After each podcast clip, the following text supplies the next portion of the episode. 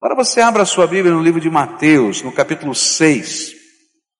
Os discípulos de Jesus perguntaram, pediram para Jesus: Jesus, será que o Senhor pode nos ensinar a orar como, como João ensinou os discípulos dele a orarem? João Batista ensinou os seus discípulos a orarem.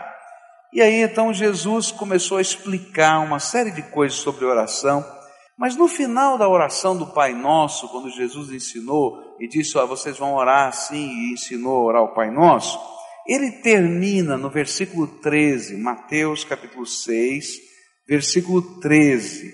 Ele vai terminar esta, este, este ensino com esta expressão.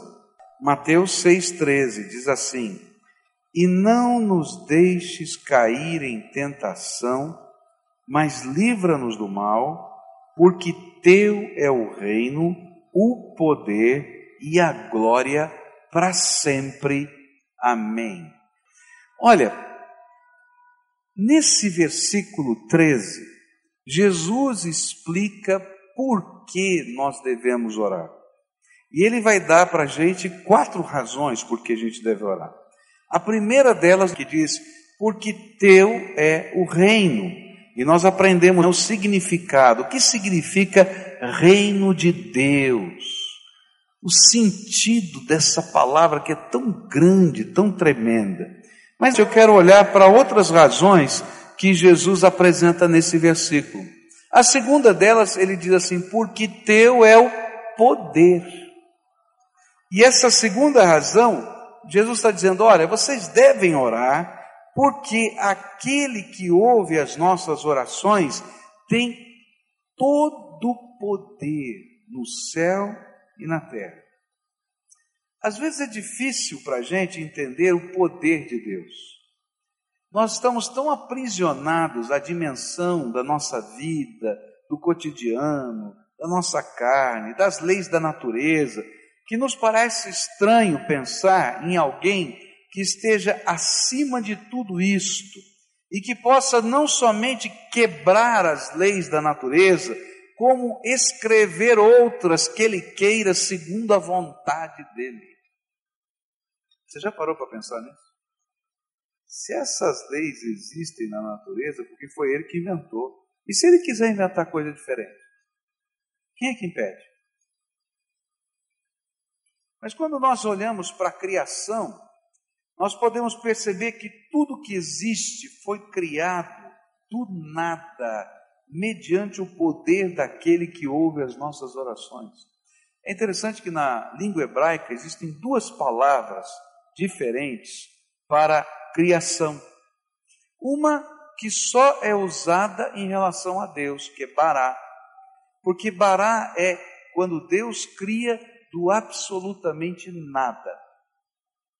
E Yassé, que é outra palavra que quer dizer quando eu pego alguma coisa que existe e transformo em outra.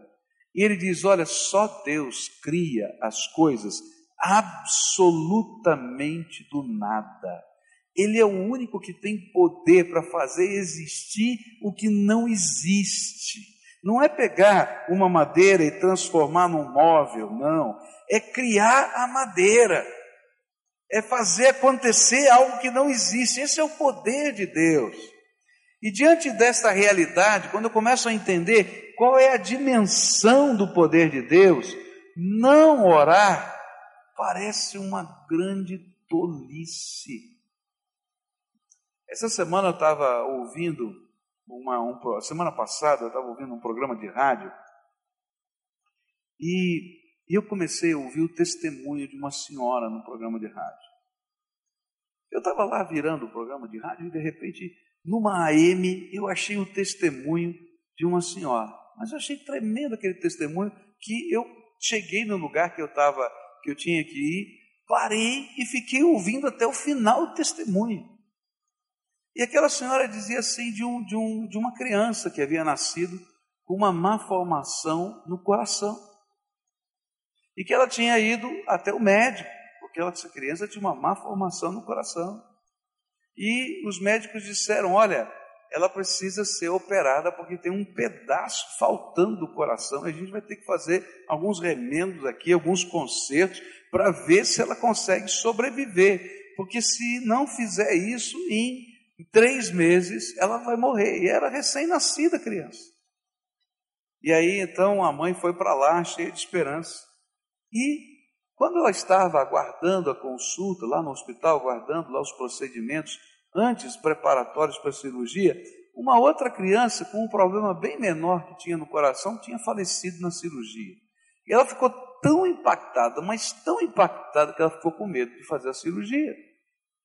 E ela levou a criança para casa e disse: Bom, se minha filha vai morrer, porque não tem tanta esperança, as chances da operação eram de 10% de dar certo, então eu vou falar com Deus. E começou a falar com Deus. E as pessoas diziam assim: mãe, você vai levar sua filha para casa, você vai ter que assinar um termo de responsabilidade, você vai matar sua filha. Ela disse: não, eu creio que Deus pode fazer o que vocês não podem fazer. E aí foi embora. E eu estava ouvindo no rádio. Falei: o que, que vai dar essa história? E passou um tempo e eles disseram assim: olha, mãe, se essa criança sobreviver acima de seis meses, você volta aqui para a gente ver, porque ela não vai viver. E ela começou a orar e buscar a face de Deus, e buscar a face de Deus. Ela disse o seguinte: que a filha dela não conseguia nem mamar, porque não tinha forças para isso. Mas um dia, estava num culto, e o povo de Deus estava orando. E Deus tocou na vida da sua filhinha. E ela teve convicção que naquele dia Deus tinha ouvido a oração dela. Como eu não sei, mas Deus deu uma convicção que hoje Deus fez algo diferente na vida da minha filha. E aí a filhinha começou a mamar. E começou a mamar. E ela disse: Não é possível. Ela está conseguindo mamar. E ela mamou 120 ml. Ela falou: Nunca mamou tanto assim. E começou a mamar depois 150, 180. E começou a crescer. E chegou seis meses, e com seis meses ela foi no hospital. E levou a criança no hospital. A médica olhou, a mãe disse: Mãe, você está aqui? Sua filha está viva? Está viva. É essa gordinha, bonita assim? Não, peraí, vamos fazer os exames. E começou a fazer os exames. E aí foi. E começaram a ver que o coração daquela menina estava sendo transformado de alguma maneira que eles não conseguiam entender.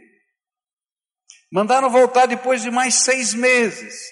E ela voltou depois de seis meses e repetiu todos os exames e o coração da menina continuava a se transformar. E o médico disse para ela assim: Mãe, eu quero dizer para você o seguinte: quando alguém nasce sem um dedo, eu nunca vi, crescer o dedo de novo. A sua filha nasceu com um pedaço do coração faltando. Mas está acontecendo uma coisa que a ciência não consegue explicar, que eu sou médico há tantos anos e não sei explicar. O coração dela está crescendo. E está desabrochando como se fosse uma rosa que está se abrindo. E aí essa mãe contou o testemunho e disse assim: se você não acredita no que eu estou falando, você pode me procurar. Eu frequento a igreja tal. A minha filha tem tantos anos de idade, já está tocando na orquestra da igreja. E eu tenho todos os exames de antes e depois para dizer que o meu Deus é tremendo. Queridos, eu não entendo como funciona o poder de Deus. Eu estava ouvindo rádio, parei. Porque eu não entendo como funciona o poder de Deus. Mas uma coisa eu sei: esse Deus que eu adoro é aquele que criou do nada todas as coisas, e com a palavra do seu poder existiu do nada céu, terra, universo, galáxias. Eu não sei explicar como isso acontece, mas é isso que a Bíblia ensina. Olha só o que a Bíblia diz em Isaías 40. Verso 26. Ergam os olhos e olhem para as alturas. Quem criou tudo isso? Aquele que põe em marcha cada estrela do seu exército celestial e, to, e a toda chama pelo nome, tão grande é o seu poder e tão imensa a sua força, que nenhuma delas deixa de comparecer. Jeremias 10, versículo 6 diz assim: Não há absolutamente ninguém comparável a ti, ó Senhor, tu és grande e grande é o poder do teu nome. Jeremias 10, versículo 12 diz assim: Mas foi Deus quem fez a terra com o seu poder, firmou o mundo com a sua sabedoria e estendeu os céus com o seu entendimento. Jeremias 27, verso 5 diz assim: Eu fiz a terra, os seres humanos, os animais que nela estão, com o meu grande poder e com o meu braço estendido, e eu a dou a quem eu quiser. Jeremias 32, 17 diz: Ah, soberano Senhor, tu fizeste os céus e a terra pelo teu grande poder e por teu braço estendido, nada é difícil demais para ti. Quando eu conheço quem é o meu Deus, e quando eu entendo o poder que está nas Suas mãos, não orar é uma grande tolice. Porque aquele que ouve a oração é o Deus que criou os céus e a terra. E é por isso que a Bíblia está cheia de convites a que a gente fale com Ele. O Salmo 105, verso 4 diz assim: Recorram ao Senhor e ao seu poder, busquem sempre a sua presença.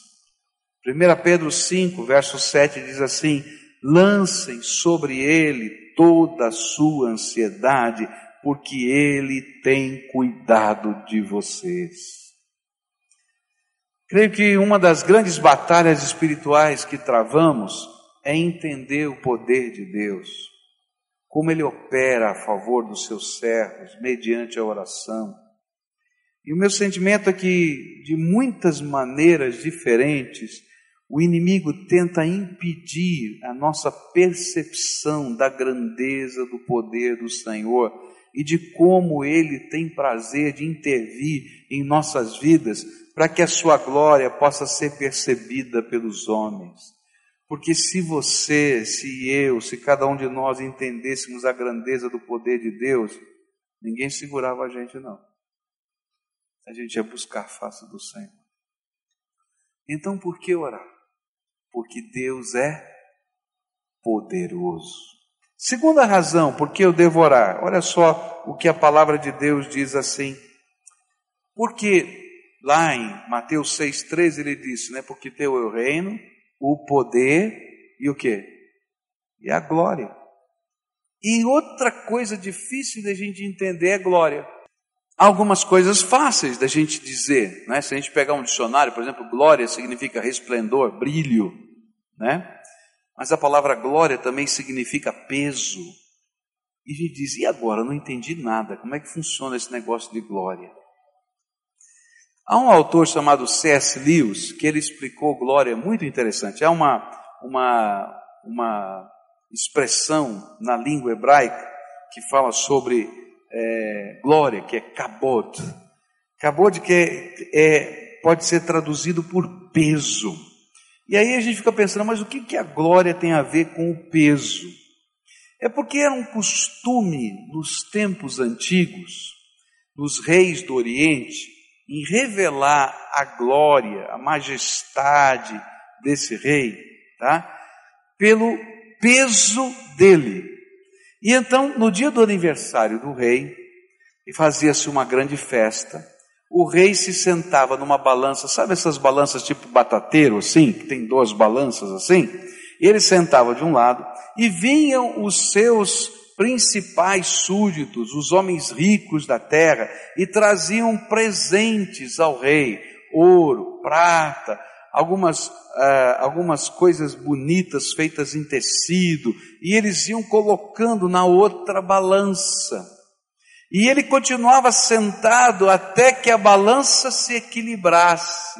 E eles diziam: Olha aqui, essa é a glória do nosso rei toda aquela coisa que era colocada naquele prato representava a glória do rei. É interessante que essa palavra é usada também para refletir a glória de Deus. E por que, que ela é colocada na Bíblia? Não somente o brilho e o resplendor. É porque muito da grandeza de Deus pode ser constatável na nossa vida. E quando Jesus diz assim: Olha, porque teu é o reino, o poder e a glória, ele está dizendo que eu devo orar, porque Deus vai manifestar a grandeza, o poder, a majestade dele, derramando coisas sobre a sua vida, coisas que são visíveis, constatáveis, palpáveis, que eu posso perceber, que quem não crê em Deus vai ver, vai ser obrigado a ver. Isso se torna glória de Deus na terra. Está entendendo? E ele está dizendo: ó, você deve orar, porque Deus manifesta a sua grandeza e a sua glória tocando na tua vida, tocando na vida das pessoas que você ama, marcando a tua história, marcando os fatos da tua, da tua maneira de viver de uma maneira tão tremenda e tão maravilhosa. Paulo vai dizer que nós somos uma carta aberta que testifica que Deus é tremendo e poderoso, e as pessoas olham para a nossa vida e veem alguma coisa da glória de Deus. Um outro exemplo que a gente vai ter na Bíblia, de brilho, de glória, agora como brilho, brilho, é o exemplo de Moisés. Moisés subiu na montanha, teve comunhão com Deus, Deus lhe deu as tábuas da lei, e quando ele desceu da montanha, sabe o que aconteceu? O brilho, o resplendor da presença de Deus, a glória de Deus, ficou impregnado na face de Moisés. E as pessoas olhavam para Moisés e tinham medo, porque ele resplandecia da glória de Deus. E pediram para ele: Olha, é muito esquisito ficar olhando para você, porque é estranho demais. Põe um véu aí para cobrir que está dando medo na gente. E ele andou com um véu durante alguns dias, mas depois ele voltou ao normal. E por que, que ele voltou ao normal? Porque a glória não era dele, ele só era um reflexo da glória de Deus naquele tempo. E essa é uma lição tremenda para a gente aprender. Deus ouve as nossas orações e quando a gente tem comunhão com Ele, Ele marca a nossa vida com a Sua presença e algo do Seu Espírito fica impregnado em nós. Mas eu preciso voltar à presença de Deus outras vezes, senão esse, essa marca da glória de Deus vai se desvanecendo devagarinho. Eu preciso da presença do Senhor na minha vida. E queridos, a glória de Deus ela marca a nossa vida, ela se manifesta tangivelmente, ela é algo que dá testemunho de que Deus está vivo nessa terra. Não dá tempo. Mas se a gente começasse a passar esse microfone aqui para cada um aqui falar de coisas que Deus fez e marcou a sua vida, eu tenho certeza que nós seríamos impactados pela glória de Deus. Porque a vida de muita gente que está aqui está marcada por manifestações do poder de Deus, do amor de Deus, da grandeza de Deus, que ficaram marcadas na sua experiência, na sua vida. Essa semana eu estive lá em, em Campinas pregando. Essa semana foi corrida, fui a. Bom, deixa Vamos lá. E aí então estive em Campinas. E lá em Campinas almocei com uma ex-ovelha aqui da nossa igreja. E essa ovelhinha queria muito ter filhos, já está casada há alguns anos e, e desejava ter filhos. E eu fui almoçar com ela para celebrar porque ela está grávida de quatro meses e meio. Resposta da oração. Deus abençoou aquela vida. E eu tirei fotografia dela para mostrar para minha mulher, né? porque ela foi discipulada pela minha esposa, tirei fotografia para mostrar.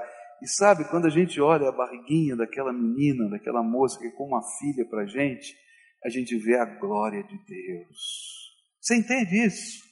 Deus marca a vida da gente, coloca coisas tão preciosas, tão especiais. Gente, Deus marca a nossa vida com a sua glória. Quarta e última expressão que está aqui. Porque teu é o reino, o poder e a glória para sempre. E essa palavra para sempre, ela tem uma outra conotação, fala a respeito da eternidade de Deus. E o que a Bíblia vai dizer para a gente é o seguinte: olha, você deve orar, porque Deus é o Rei, Ele tem todo o poder e Ele marca a sua vida com a sua glória, mas Ele é eterno, porque dele é a eternidade. A quarta razão que Jesus nos dá para orarmos é porque aquele que ouve as nossas orações é o único que nos conduz na perspectiva da eternidade. Uma das histórias infantis que eu mais gostava quando era criança era a história da cigarra e da formiga. Você já ouviu a história da cigarra e da formiga? Quem já ouviu aqui? Levanta a mão. Ah, quase todo mundo ouviu, né? Então, a história da cigarra e da formiga era mais ou menos assim, né? a cigarra ficava cantando, cantando, cantando, cantando no verão, na primavera e no verão, não é isso? Mas no inverno ela morria, porque ela não tinha suprimento para enfrentar o inverno. A formiga trabalhava durante todo esse período, armazenava no formigueiro o alimento e no inverno ela desfrutava daquilo que ela tinha armazenado. E aí eu ficava, eu era pequenininho, mas eu ficava com uma raiva da cigarra. E assim, mas que, que bichinho pouco. Não é verdade? Por que, que não faz uma reservinha, né? Para o futuro, olha só. E eu era moleque, né? E aquilo aqui ficava na minha cabeça. Agora, sabe o que é incrível? O incrível é que muitos de nós somos tão tolos quanto a cigarra dessa história. Porque nós não entendemos que nós fomos criados para a eternidade e que decidimos aqui o que faremos por toda a eternidade. Por isso, Jesus ensinou aos seus discípulos que orar era deixar de se iludir com o movimento frenético da primavera e do verão, e através do amor e da graça de Deus por Jesus, trazer ao coração e ao dia a dia da vida as demandas da eternidade. Há um trecho na profecia do Antigo Testamento que diz assim: Prepara-te, ó Israel, para te encontrares com o Senhor teu Deus. E essa é uma coisa tremenda. Todo mundo sabe que um dia vai ter que se encontrar com Deus. Não é verdade? Eu tenho uma triste notícia para você. Eu não sei quando, mas você vai morrer.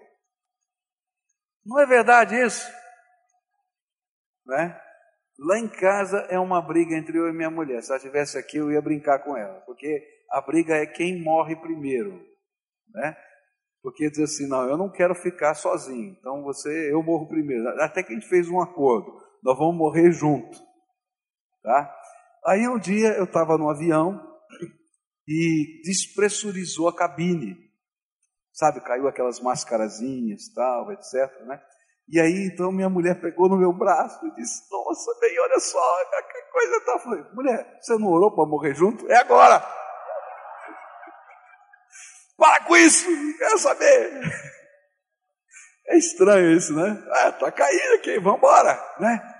Gente, eu não sei quando, mas eu vou morrer, você vai morrer, a, a menos que Jesus volte e termine aquilo que a gente conhece como realidade no mundo. E tudo que a gente faz aqui na vida vai passar. Passa. Passa rápido. E o que Jesus está dizendo para a gente sobre vida de oração, comunhão com Ele, fé, é algo tremendo. Ele está dizendo para a gente que se eu não me preparar para o futuro, eu vou ser que nem a cigarra. Eu estou investindo a minha vida em tantas coisas e às vezes eu não tenho tempo para Deus na minha vida. Eu não tenho tempo para a palavra de Deus. Eu não tenho tempo para o propósito de Deus na minha vida. Eu não tenho tempo para orar 15 minutos. Uma pessoa que coordenava um ministério de oração, desses que, que a gente manda os pedidos de oração pelo e-mail, ficou um pouquinho chateado porque parecia que as pessoas só estavam recebendo o e-mail, mas não estavam orando coisa nenhuma. E aí então ela, essa pessoa escreveu um e-mail, disse assim: olha, se você não tem condições de orar, então sai fora da lista. E aí várias pessoas escreveram assim: olha, eu não tenho tempo para orar.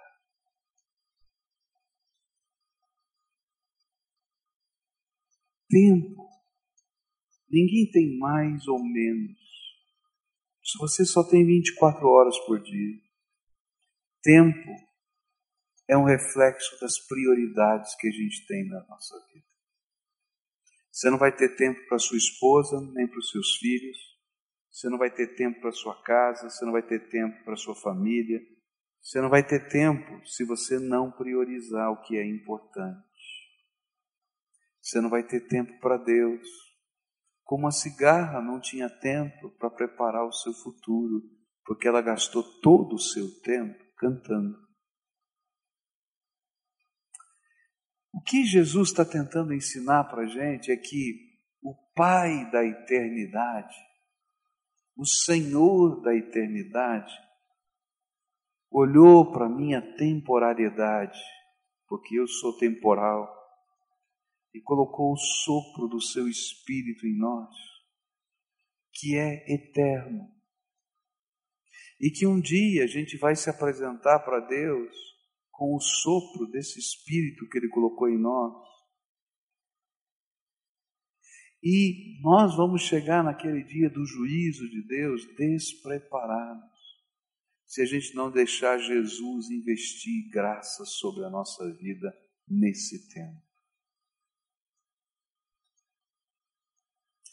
A Bíblia diz que eu devo orar e buscar a face de Deus, porque a eternidade é dele e ele nos convida para viver a eternidade com ele. Agora você pode aceitar ou rejeitar o convite de Deus. E como é que a gente pode aceitar o convite de Deus?